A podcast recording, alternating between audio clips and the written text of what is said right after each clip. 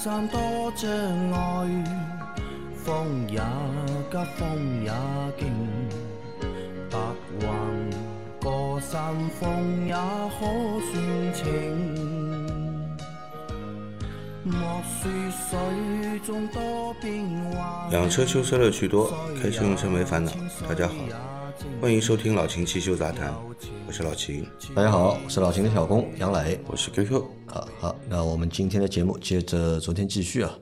这次在自驾的路上碰到两件事情，我有疑惑。我和一辆众泰会车的时候，我听到它发动机声音像烧开水冒泡的声音，这种声音是我从来没有听到过的。我想问一下是怎么回事？好奇而已。还有在高速上看见一辆日产天籁，排气管后面冒白烟，烟很大很大。我跟了它几公里，其他车都没有，气温也不算低。我开了十年车，从来没有看到这种情况。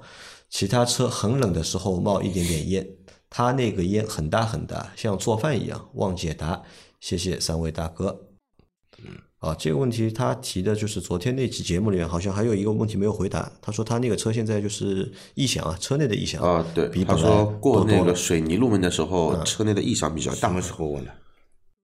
就上一期节目的上一最后期节目啊，嗯，上一期节目，嗯，那，是不是和他经常开这个颠簸路面开的时间长了之后啊，就是他这个车啊内饰啊什么卡扣松掉了，就是会有异响有关吗？有关的，这个会有关系，会的，会有一定关系的，包括车壳也会变形。车壳也会变形，对的，啊，所以会有这样的异响啊。那可能你这个异响和你一直走烂路啊是有关系的啊。啊，那来再来回到他的新的两个问题里面啊，他在高速上对吧？遇到不是高速，他在自驾的过程中遇到一台众泰会车的时候，他听到众泰的发动机的声音啊，像烧开水冒泡的声音，这种声音他从来没有听到过，想问一下这是怎么回事？应该不至于吧？应该不至于是烧开水冒泡的声音吧？如果真的是烧开水冒泡，咕咚咕嘟咕嘟，这个发发动机开锅了，嗯这个众泰驾驶员自己会不知道吗？对吧？应该不至于吧？阿 Q 听到过这种声音吗？平时？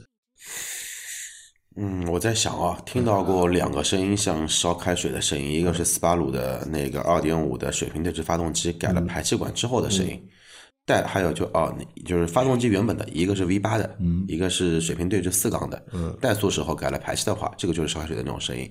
还有的话就是什么呢？还有就是 E 级车有一个通病，就是某一批的 E 级车啊，因为它的排气管的那个排水通道啊设计有问题，所以导致什么呢？在排气管里的水它排不出去，时间久的话呢，会堵在排气管尾段的那一个消音包里面。嗯，然后那个如果被堵住的话，就是有这种声音，咕噜咕噜咕噜咕噜咕噜咕噜咕噜咕噜这种声音，而且会很大。但是正常的车发动机真的会有这种声音吗？一般不会的，就防冻液沸腾啊，应该不会有这种情况。不会的，一般不会的，一般是不会的啊。如果有听到这个声音的话，我跟你说，这个发动机前面基本上要冒烟了，应该是要冒要冒白烟了。冒白烟。对，就是水蒸气嘛，其实对吧？啊，就所以你也解释不清楚这个问题，对吧？啊，这个有可能是发，如果的确你听到是这个发动机里舱里面的声音，可能是它发动机舱里面有一些其他的机械上的问题吧，发出的噪音比较类似于这种声音吧，只能这样解释。好的啊，然后还有一个问题啊，还是和白烟有关啊。他说他跟了一台就是日产的天籁，跟在他后面啊，嗯，排气管的那个白烟啊很大很大，对吧？而且气温也不算低啊。他想问一下，这种是什么情况？呃，有可能这辆车有问题，发动机有问题。发动机有问题？嗯，因为为什么啊？正常的就是我们在冬天就是汽车尾气是有白白气，嗯，对吧？但是你说像做饭一样的浓烟滚滚的那种白气啊，那个是不正常的那个不正常啊。啊，那个是不正常的啊。那么你说一脚油门下去，排气管会滴水，嗯，那么一脚大那个怠速的时候，我屁股后面一直在冒白烟，嗯，但真正你在行驶的时候，白烟反而少，就怠速的时候会比较明显，对吧？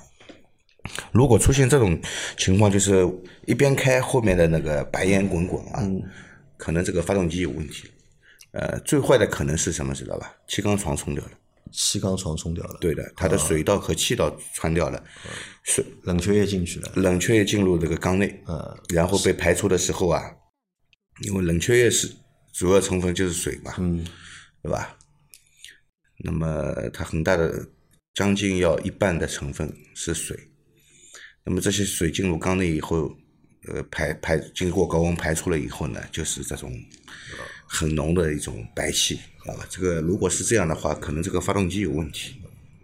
好的啊，再下一条，三位老师好，提前祝大家新年快乐。有几个问题，第一个，一九年速腾四万五千公里，今早点火的时候，发现很明显，点火时间比平常长了一秒的样子，请问是什么原因？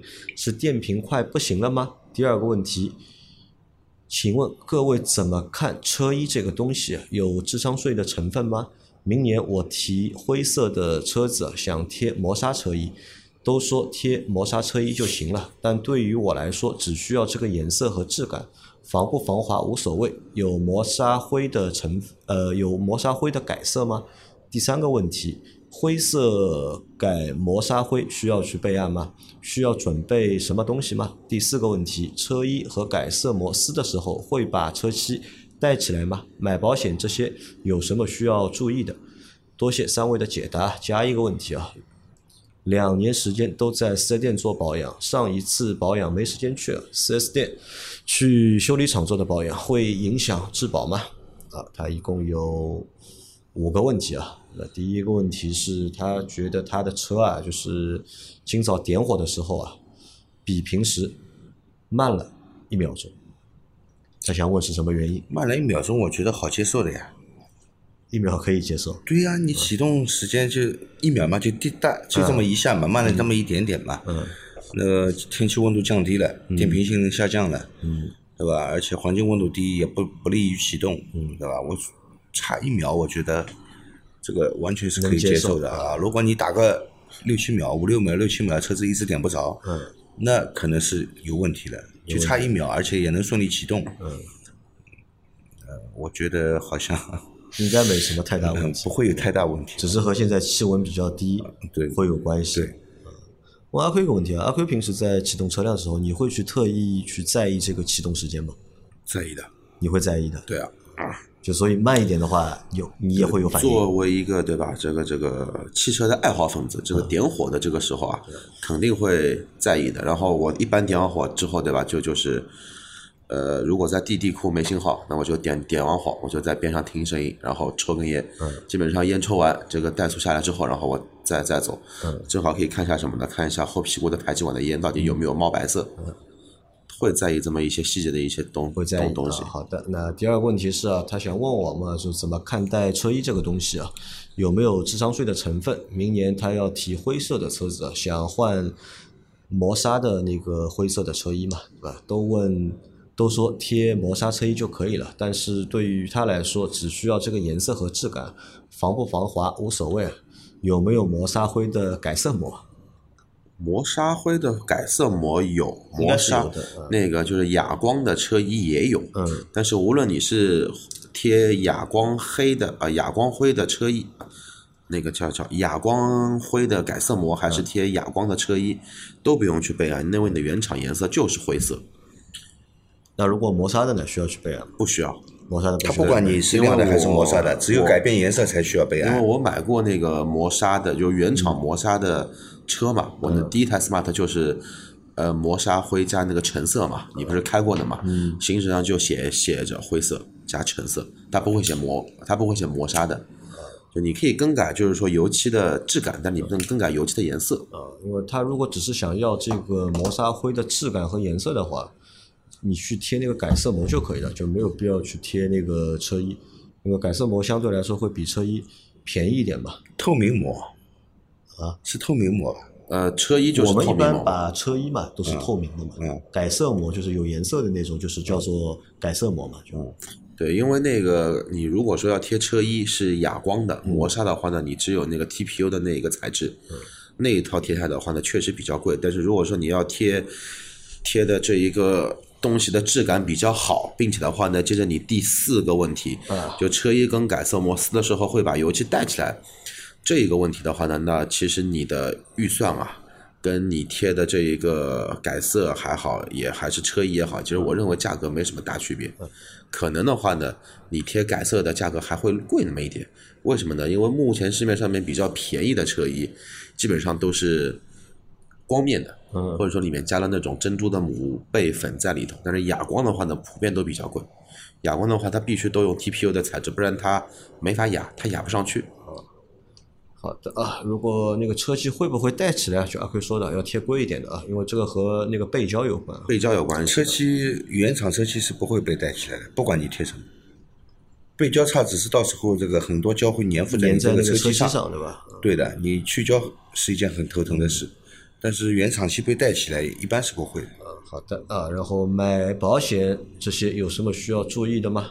买保险介于你贴了不管改色膜还是车衣，买一个新增设备险。呃，新增设备对，险不然的话呢，别人碰你，反正别人赔嘛。嗯但你自己碰的话呢，那自己保险公司是不赔的。嗯，要买一个新增设备险。好好的，这是关于车衣的几个问题啊。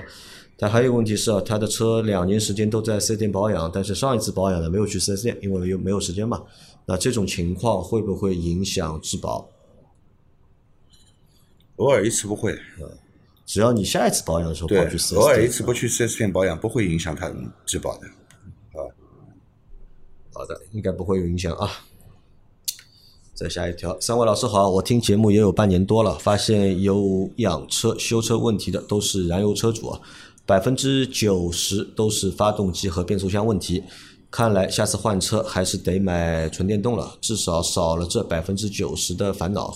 同样感觉家里品牌踏板摩托和品牌的电摩摩托的维修保养以及使用中的毛病也是比电摩多很多啊。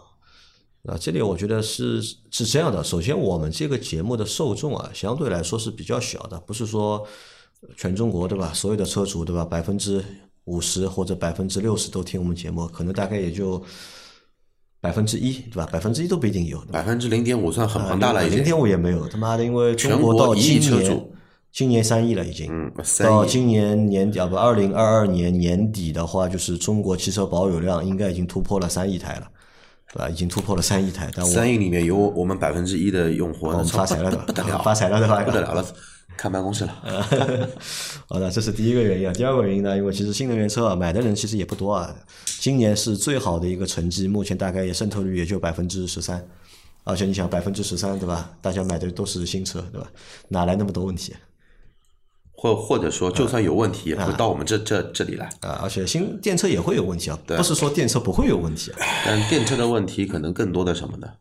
那个什么底盘异响这个会会有，但是因为它没发动机、变速箱嘛，对的对吧？还有就是车机的一些电子上的一些问题可能会更多一些。啊，因为燃油车嘛，燃油车的保养的不问题单单是车机的电子，车机上面有问题，其实它那套控制控制系电统控系统？都会有问题的啊。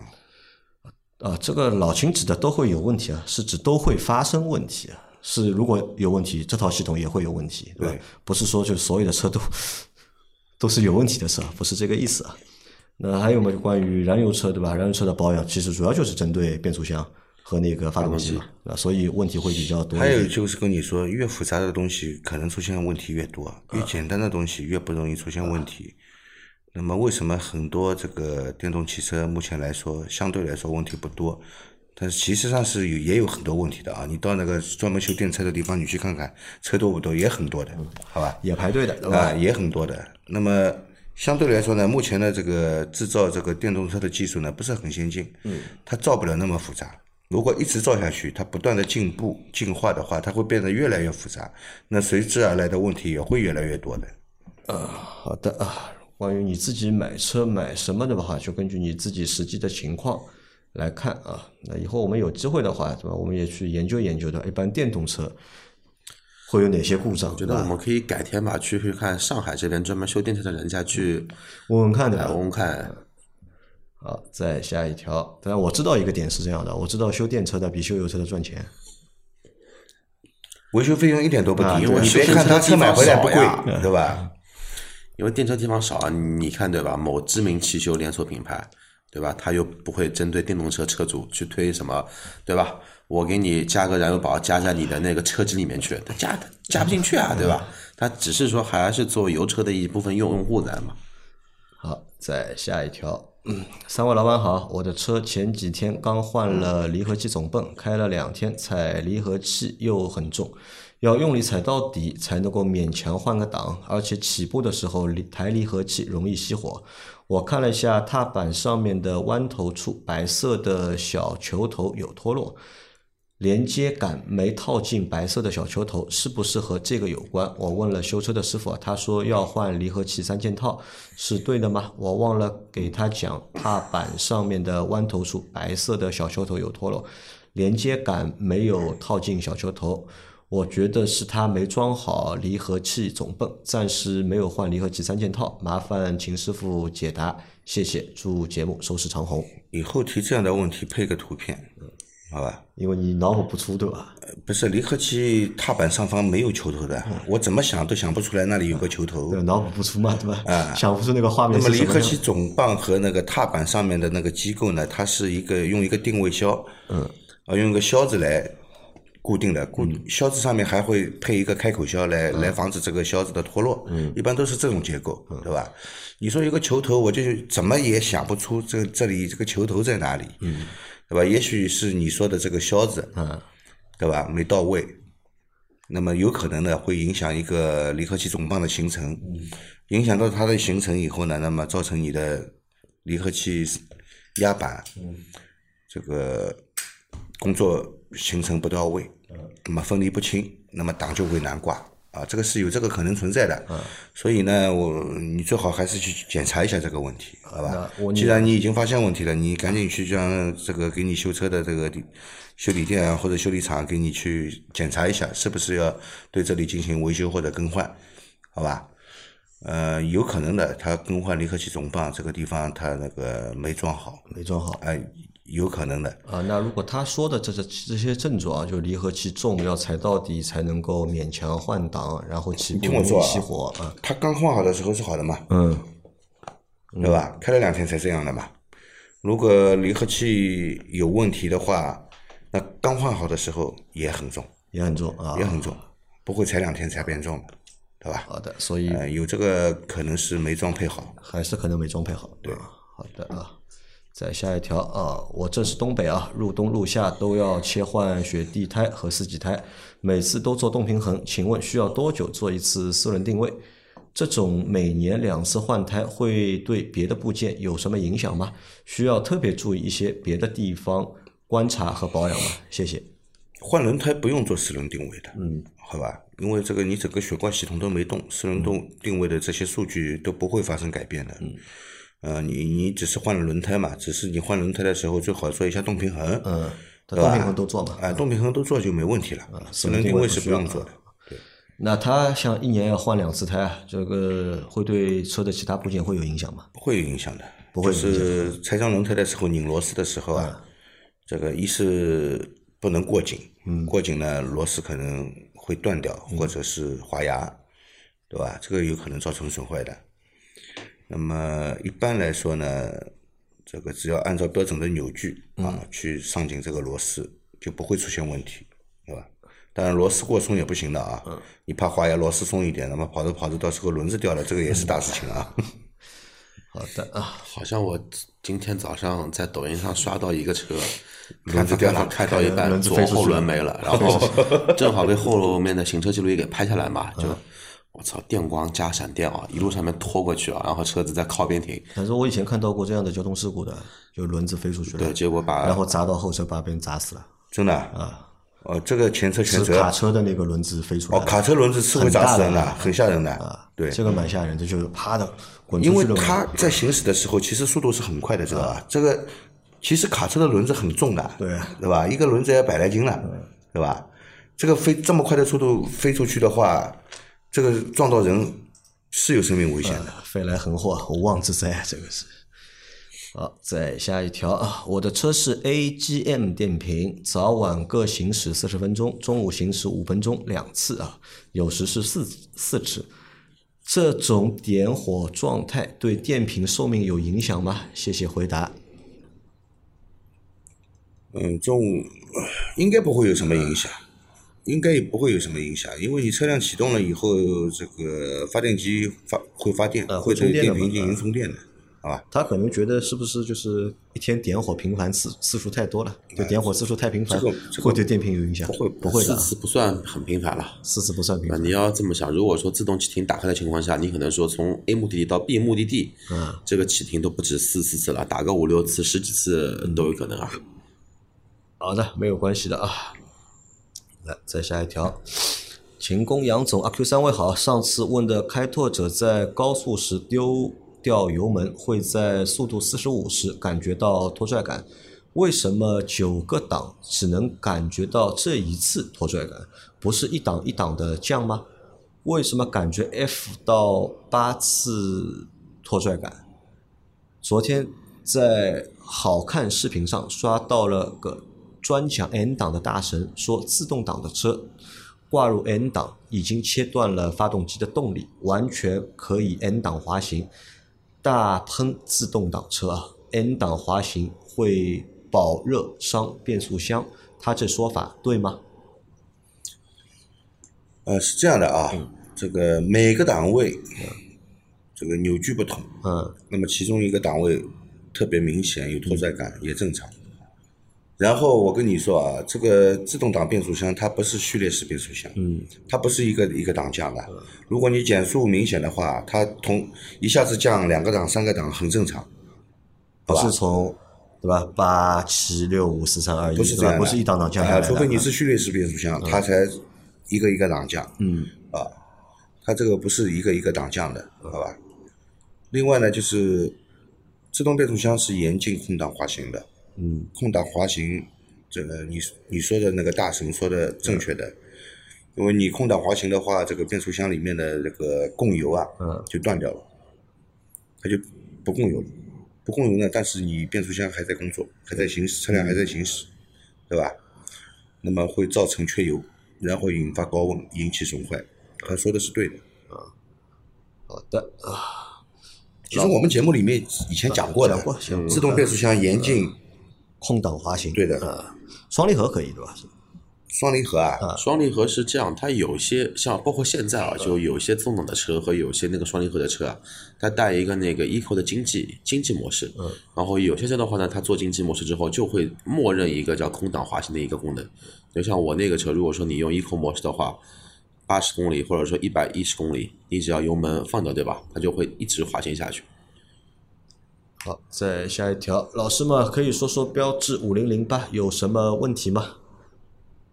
标致五零零八会有什么问题？标致五零零八，啊，标致五零零八跟其他标致车不是差不多的吗？啊，都一样。跟其他的标致车不是一样的吗？就是这点这这点事情。呃，因为在这个星期后面的节目里面还有个小伙伴对吧？他是开四零零八的对吧？他说对吧？啊，他说我们上期那个节目对吧？你们本来在讨论宝马对吧？哎说着说着法系车躺枪了对吧？对的。他说他开的就是 五零零八，他开的是四零零八，他觉得开的完全没有问题对吧？他也想来问对吧？就是他的那个四零零八有没有什么通病啊？其实这个车的话，就是你要说它有通病的话，那可能就是它的那个发动机，那个一点六的那个发动机啊，是会烧机油的。其实不管一点六还是一点八，啊因为发动机本体是一个嘛，只不过一个是扩缸，一个是原版原生的啊，对，就发动机是会烧机油的，对吧？有一定的概率，而且这个概率不小，对，蛮大的，这是一个问题。基本上行驶个大概五万公里左右，五万公里就会慢慢出现这个烧机油现象啊，然后会越来越严重越。来越严重，好，那这是一个问题。还有一个问题呢，就是这个车的点火线圈啊，啊，也会有点问题，呃，也也是一个重灾区。而且这个呃点火线圈要出问题呢，不需要五万公里。我看到过最短的，对吧？我们群里面有个小伙伴，就是买了个标致四零零八，大概就到第二年吧，到第二年好像就出这个问题了。那就这个是这个发动机上面会有的两个比较明显的问题啊。但这个我觉得也蛮奇怪，你看这个问题，其实在这个一点六的发动机啊出生的时候，嗯，就带这个问题了。这个发动机装在宝马上是这个问题，装在标志上也是这个问问题。对的，但你看，那宝马对吧，已经换发动机了，嗯，对吧？就不用了，这个一点六的发动机它不用了已经。但是标致 1.6T 一点六 T 不用了嘛，对吧？但是标志这个一点六 T 用到现在，还在用而且装配在它的各种的就是车上面，从 A 级啊。到 B 级到它的高端品牌 DS，DS 啊，对吧？这个我觉得就是一个就是不太不太好的一件事情了。也不能说不太好，它不，它没，因为它这个整个市场，你看标致跟宝马的市场完全两回事嘛。宝马肯定在市场上赚到钱，啊，对吧？标致你看它这个市场不断的在缩小，它肯定赚不到钱嘛。对，错了，老秦，我告诉你，不是，你听我说，啊，这是个恶性循环，它赚不到钱，它就没有大量的经费拿去研发发动机，研发发动机很烧钱的。但是标致我告诉你在欧洲洲啊卖的好的很啊，我告诉你啊，标志去年在欧洲啊就是前列这个销量，因为标 PSG 不是和谁那个重组了嘛，嗯，杨磊，虽然都是标志，嗯这个在中国是合资企业。啊，中国标志和法国标志不它是一样的个，它是个合资企业，你要用新完全新的那套东西上去的嗯话，你的成本会提得很高，但是你在国内的市场又不好，嗯你怎么去追加这个成本？啊，那这个可能这个原因啊，这个点倒是就是我不太喜欢就是法系车的一个原因吧，就是在这个上面就是不是太积极啊。啊，再来最后一个问题，哎，这个问题和第一集的昨天那个问题最后一集很像嘛，对吧？杨磊说问题少啊，怕老秦嫌，那我就问问关于承载式车架和内嵌式车架的区别啊，承载式和非承载式的区别。对，承载式和非承载式，对吧？那么很简单啊，承载式是什么呢？其实靠我们的车身，嗯，就是我的所有的这个底盘的这个悬挂部分，全全部是装在车身上的，嗯。装在车身上的，靠车身去承载这些的，对吧？那么非承载式呢，它就是有一个独立底盘，嗯，独立的底盘啊，独立的底盘，车壳子呢只是放在那个底盘上面，车架上啊。也就那几颗螺丝把它连接起来，对吧？因为我们一般就是硬派越野车，对嗯吧？都是非承载式的车身。对的，它也是有一个独立的底盘啊，独立的一个大梁，对吧？这个非常的坚固。那么基本上呢，就是这种非承载式车身，在什么车上我们经常看到，而且基本上这些车都是这样的结构卡车呀，卡车、对的啊公交车，大货车，啊，卡车都是反正，跟载货的东西有关的都是非承载。对的，因为对这个底盘的要求啊，嗯，会高一点，对吧？不是强对底盘要求，它强度要求高。啊，它强度要求高。那么我去越野的话呢，呃，要应付这种很恶劣的路况，那么当然会去选用这个非承载式车身。嗯，那么我所有受的力不会传递传递到这个车身上面嘛，要不然车身容易变形，嗯，对吧？这个当中存在着这种先进不先进的说法嘛？呃，没比如说承载式比非承载式先进不，存在哪个先进哪个不先进不存在的啊，只是应用的场景不同，只是应用场景不同。那我以前开的那个千诺基，它还是承载式车身啊，你说它不专业吗？能越野吗？能越野，嗯，它还也是承载式车身，但是这个车我跟你说，你去重度越野玩得狠的话，嗯，的确有可能就是玩好了以后啊，车架要变形了。不是的，你会觉得车门打不开，车门打啊，然后在里面踢一脚，门才能开开。但是你在平路上面开两天呢啊，又它又回来了，它又好了。这就是非承载式车身啊，做这种重度越野的时候啊，呃，的确车身会出现变形的问题。对，但是这个他因为问的是那个内嵌式嘛，嗯内嵌式的话其实就基于承载式跟非承载式中间，因为承载式和非承载式的话，它重心是完全不一样的嘛。因为非承载的话，等于说是车子最起码你多一个十五厘米左右的一个重心高度嘛。那么这种内嵌式的大梁结构啊，就很好的可以把什么呢？把越野车的重心给降低一些。承载式跟那个非承载式中间其实有一个过渡的一个产品叫什么？就是叫内嵌式的一个车架，比如说像老秦之前开的那个切诺基，然后现在已经停产的那个叫帕杰罗，其实都是这种结构的一个代表车车型。因为这种结构比那个承载式好在哪里呢？好在是它把非承载式的那一套大梁的结构啊，它把它直接做到了车壳的底盘部分。然后的话呢，虽然说它没有非承载式的那种梁这么粗，但是的话呢，它也能起到很好的一个呃增加那个车身强度的一个作用。但是它其实更好在哪里呢？更好在承载式呃非承载车身啊，其实它有一个特点，就是重心会偏高，因为你大梁的这个有厚度厚度嘛，起码在一点十五公分以上，它的一个垂直的一个高度，那也就等于说你整个的一个车辆的重心点会往上抬个十五公分。那内嵌式的话呢，可以降低你的整个的车身的一个重心点，在越野的时候的话呢，重心低十五公分跟重心高十五公分，可能就意味着你的车子会翻车跟不会翻翻车。但是的话呢，这一种结构的话呢，成本是远比做非承载的这个结构这个成本来来的要更高一些。因为你要想，你承载式车身，你底部你怎么加梁能达到那个非承载的一个刚性，还不能什么呢？还能配合你的那么大的传动系统。因为非承载车的话呢，它的变速箱一般都是纵置的嘛，所以说你还要考验到很多的一些机械部件的安放安装的一个地方。那也就是现在为什么这种内嵌式的车架越来越少的原因，成本会比较高一些。呃，然后我再说一点啊，如果对修理方面来说的话呢，我更愿意修这种非承载式的，承载式。你愿意修承载式的？为什么知道吧？为什么非承载式的车，你如果要大修发动机这些事情啊，呃拆起来麻烦它先要基本上都是要把车壳掉掉的。对，啊，先把车壳掉掉啊，车壳掉掉让底盘和车车壳分分离然后再把发动机拆下来。你你觉得头疼吗？这个事情这个肯定烦。那现在市面上还有这种内嵌式的车架的车吗？